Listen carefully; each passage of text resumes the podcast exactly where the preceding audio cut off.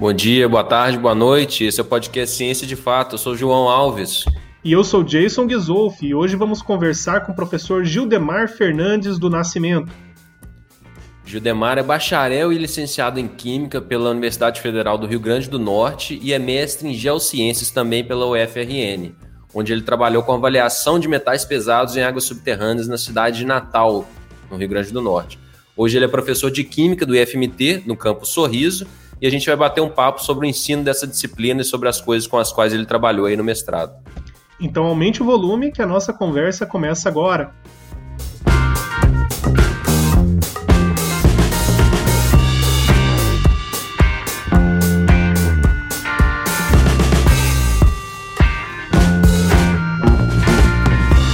Olá, seja bem-vindo, professor. Seja bem-vindo, professor. Olá, Bom dia, boa tarde, boa noite, né? Como vocês falam. Eu gostaria muito de agradecer aí a participação, né, nessa bela iniciativa de vocês. Gostaria de participar depois também com ajudando, quem sabe quando voltarmos ao presencial e parabenizar, né, por, por, por essa iniciativa, já que agora podemos conhecer um pouco mais de tudo aquilo que é, cada personagem, cada pessoa do campus fez ou está fazendo na sua vida acadêmica aí. Bem interessante o projeto. Muito bom mesmo. Parabéns. Professor, por que, que você escolheu seguir essa área de química e como que foi sua, seu histórico acadêmico? Eu morava na cidade de São José de Mipibu, próximo 30 quilômetros de Natal, mas eu queria estar em Natal. E qual era a saída? Né? A saída era seguir os passos dos meus irmãos. Era buscar estudar lá em Natal.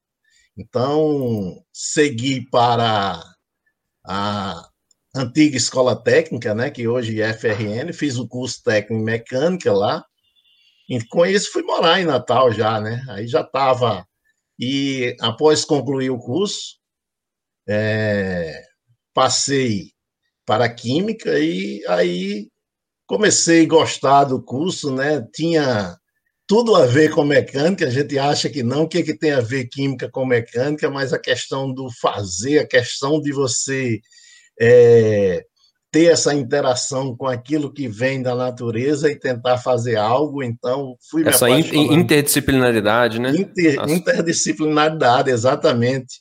Então fui gostando da química, né? E aí concluí o curso e segui no mestrado em geociência, né? Foi isso que aconteceu. Não, bacana, bacana. E já, já falando do mestrado, é, a gente viu lá que você trabalhou com é, detecção de nitritos e nitratos em águas subterrâneas na cidade de Natal. Então, conta um pouquinho para a gente, porque isso é, é, bem interessante, tem uma aplicação bem interessante aí de, de do estudo da química, né? Conta para a gente um pouquinho como é que foi.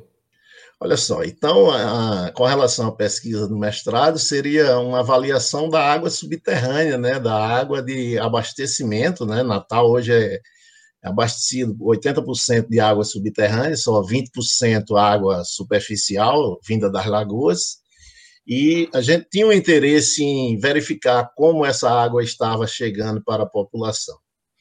E como é que foi feito isso? É, a gente queria avaliar nitritos e nitratos, né, que é um indicador aí dessa ação é, de resíduos, né, de advindos de fossas sépticas, só, só uma pergunta: nitritos e nitratos são é, nocivos à saúde, né? Nocivos à saúde, causadores aí de câncer, né? Em alta, com altas concentrações. Né? Se você pegar uma garrafa de água mineral, você vê que tem nitritos e nitratos, mas em baixas concentrações. E falando um pouco sobre a questão da formação em si é, da cidade, né? A cidade ela é uma cidade edificada em cima de dunas. Então, com isso, a duna ela possui uma permeabilidade muito alta e os poços subterrâneos de Natal são poços rasos, poços com no máximo 80 metros. Então, como a permeabilidade é alta, se você tem não tem um saneamento básico onde leve esse seu resíduo para estação de tratamento, a tendência é a contaminação realmente desses poços. Né? Então, fizemos essa avaliação junto a, aos poços subterrâneos, né? escolhemos assim vários poços dentro da cidade e detectamos é, a presença aí de nitritos e nitratos em alguns poços com altas concentrações. Então vocês tinham então, essa suspeita que os poços estavam contaminados, isso motivou a pesquisa, né? Essa pesquisa foi subsidiada com, com investimento tipo CNPq, teve alguma, alguma instituição, instituição de fomento, né? Isso, isso. Foi desenvolvida na UFRN e é, os materiais, tudo foram é, bancados pelo CNPq. E, e, qual que foi o retorno dessa pesquisa para a comunidade? Que muitas pessoas falam, ah, esse pessoal fica dentro das universidades, produzem, produzem, estudam, discutem e não dá retorno. Teve algum retorno para a sociedade nessa sua pesquisa? Sim. É, com relação aos índices, então foram comprovados né, que alguns postos estavam com alto índice de, de nitritos e nitratos, os metais pesados estavam controlados, né, dentro do permitido, mas os nitritos e nitratos estavam em alguns postos com índices preocupantes. Então, a companhia de água é, resolveu fechar esses postos, né? Então, o benefício para a sociedade é que não não estava tomando aquela água né, contaminada, que após isso aí tivemos mais algumas pesquisas relativas, relacionadas aos índices de nitritos e nitratos. Nos bastidores, você mencionou brevemente que, que você mediu a qualidade da água direto do poço. E teve uma colega sua que mediu direto da torneira, da, da universidade até, né? Isso, complementando, complementando a, a minha pesquisa, né? Então, é, como eu tinha feito diretamente a retirada do poço, a colega fez depois com a água retirada da torneira de casas e da própria universidade, comprovando esses índices.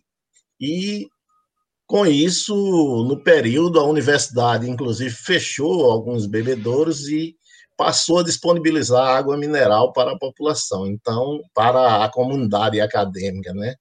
A cidade, a maioria das capitais, hoje elas estão cobertas por asfalto. Então, a área de recarga, a área que a chuva serviria como diluição desses índices, estão tomadas por asfalto. Então, não tem. A chuva cai, desce para rios e, e mares, né? e, no entanto, a população passa, a, a população a cada dia aumentando e aumentando também esses contaminantes no solo, se eu não tiver uma rede de saneamento levando esses resíduos à estação de tratamento, que seria o ideal. E hoje nós não temos, né, nas grandes cidades hoje, esse índice aí de saneamento, dependendo da, do estado, ainda está abaixo de 50%. Então, é, então a, gente, a, gente, tem duas questões sobre políticas públicas, né? Você tem de um lado a política pública de planejamento urbano, né, o desenvolvimento da cidade, a questão do saneamento básico, e de outro lado o investimento nas pesquisas, porque qual que seria, na sua opinião, a, a possibilidade de uma pesquisa como a sua ter sido desenvolvida sem, sem apoio, sem investimento em instituições públicas? Ah, não teria, né? Porque não é de interesse, né? Não é de interesse, inclusive a companhia não queria que os dados fossem divulgados, mas como tinha sido financiada por uma instituição pública que não tem esse rabo preso aí, então tivemos que divulgar realmente, até mesmo mostrar resultados, né? Mostrar o resultado daquela pesquisa junto à população. A, a expansão urbana, igual você falou, muito asfalto, isso né, não permite uma, uma, revitalização, né, que a chuva revitalize aquele ambiente, aquele lençol freático que, que tem é, que tem muita água, que precisa ser renovado, precisa ser diluído, né? Se tiver alguma, algum metal pesado, algum nitrito, nitrato, a chuva pode ajudar a diluir aquilo. E se você tem muito assalto, muita urbanização, sem pensar num, num plano diretor ou alguma coisa urbanística para evitar esse tipo de coisa, vai continuar acontecendo, né? Exatamente. É, o que, que, que a pesquisa alertou? Que como nós tínhamos alguns poços com esses altos índices, né, altos índices, a tendência natural com o crescimento da cidade, cidade turística, todo mundo que vai quer ficar. Então a tendência natural era você a, a um, em curto prazo ter esses todos esses poços contaminados, né? A situação Sorriso tem, tem sistema de esgoto e tal, né? Mas tem também a questão da captação, que eu sei é, é de poços. Se, se fosse, por exemplo, identificado aqui na região é, algum tipo de contaminação, seja por defensivo agrícola, seja por nitratos nitritos, seja por qualquer, qualquer contaminante, numa determinada profundidade é, de um poço artesiano. Existe a possibilidade de, de cavar mais fundo, isso daí traria, poderia se alcançar uma água mais limpa, por, assim dizer, ou naquela coluna de solo, hum, o que passou na, na camada de cima vai chegar na camada de baixo. Com certeza, Isso é a, a, o solo ele funciona como uma membrana filtrante, né? Então, se eu tenho poços mais profundos, a qualidade dessa água com certeza será bem melhor. Lá no Rio Grande do Norte nós temos o seguinte: nós temos outra região, que é a região de Mossoró, a região petrolífera, né? Onde nós temos poços com acima de mil metros. Olha a diferença. Natal está com 80, lá nós temos poços acima de mil metros e nós temos, assim, uma água excelente. Com outro problema. Lá já é a questão do, das rochas carbonatadas, né? Eh, voltando aí um pouco para a química. Então, o que que isso afeta na, na saúde humana? As rochas carbonatadas é, a tendência é você ter alguns problemas de pedra nos rins, né? Que essa, esses carbonatos eles vão junto com a água e causariam aí pedras nos rins, né? Então é, lá muita gente toma água mineral também, né? Por conta desse. Para quem está acompanhando a gente, como, como que funcionaria né, é, a, a, disposição do lenço, dos lençóis freáticos? Porque a, a concepção que a, a, gente tem como leigo, por exemplo, falar ah, o, o, o grande sistema hídrico de tal lugar é um um lago subterrâneo gigantesco que vai quilômetros de distância. Funciona assim mesmo na realidade? Ou são algumas bolhas, alguns blocos com água, dependendo da profundidade, com terra entre um e outro? Como que funciona? Olha, nós temos, nós temos esses os chamados aquíferos, né? Que são grandes bolsões de águas, mas não é uma lagoa, né? Você tem aquela água ali naquela região, como aquífero Guarani, né? Então, aquilo ali, a água, ela tende a carrear em lençóis, que são chamados, né? E alimentar esses determinados poços. No caso da, de Natal, o que, que acontece? Apesar de ser em cima de dunas, aquela água ela fica retida ali na, na, no solo, né? Então, é, a permeabilidade é alta, mas também a recarga também é alta, caso o homem não interfira, né? Mas o homem ele quebra esse ciclo e além de quebrar o ciclo ainda contamina, né?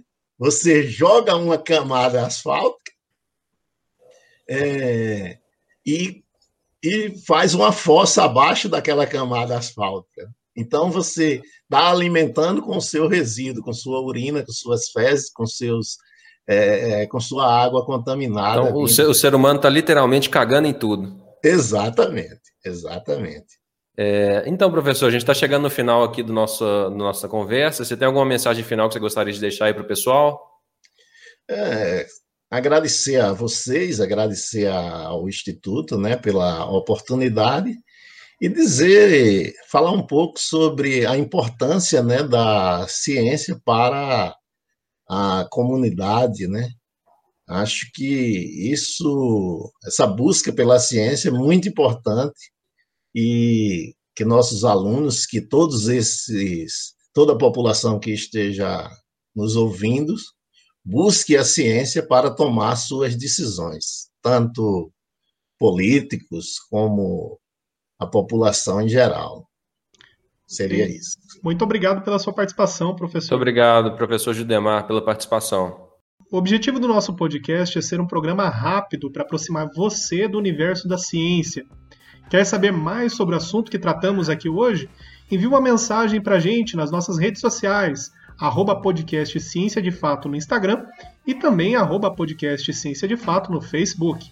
E se você está nos acompanhando pelo YouTube, escaneie o código aí do lado para se inscrever no podcast e receber no seu celular as notificações sobre os próximos episódios.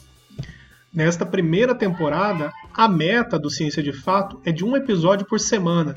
Nós publicamos toda quinta-feira. Então, até lá!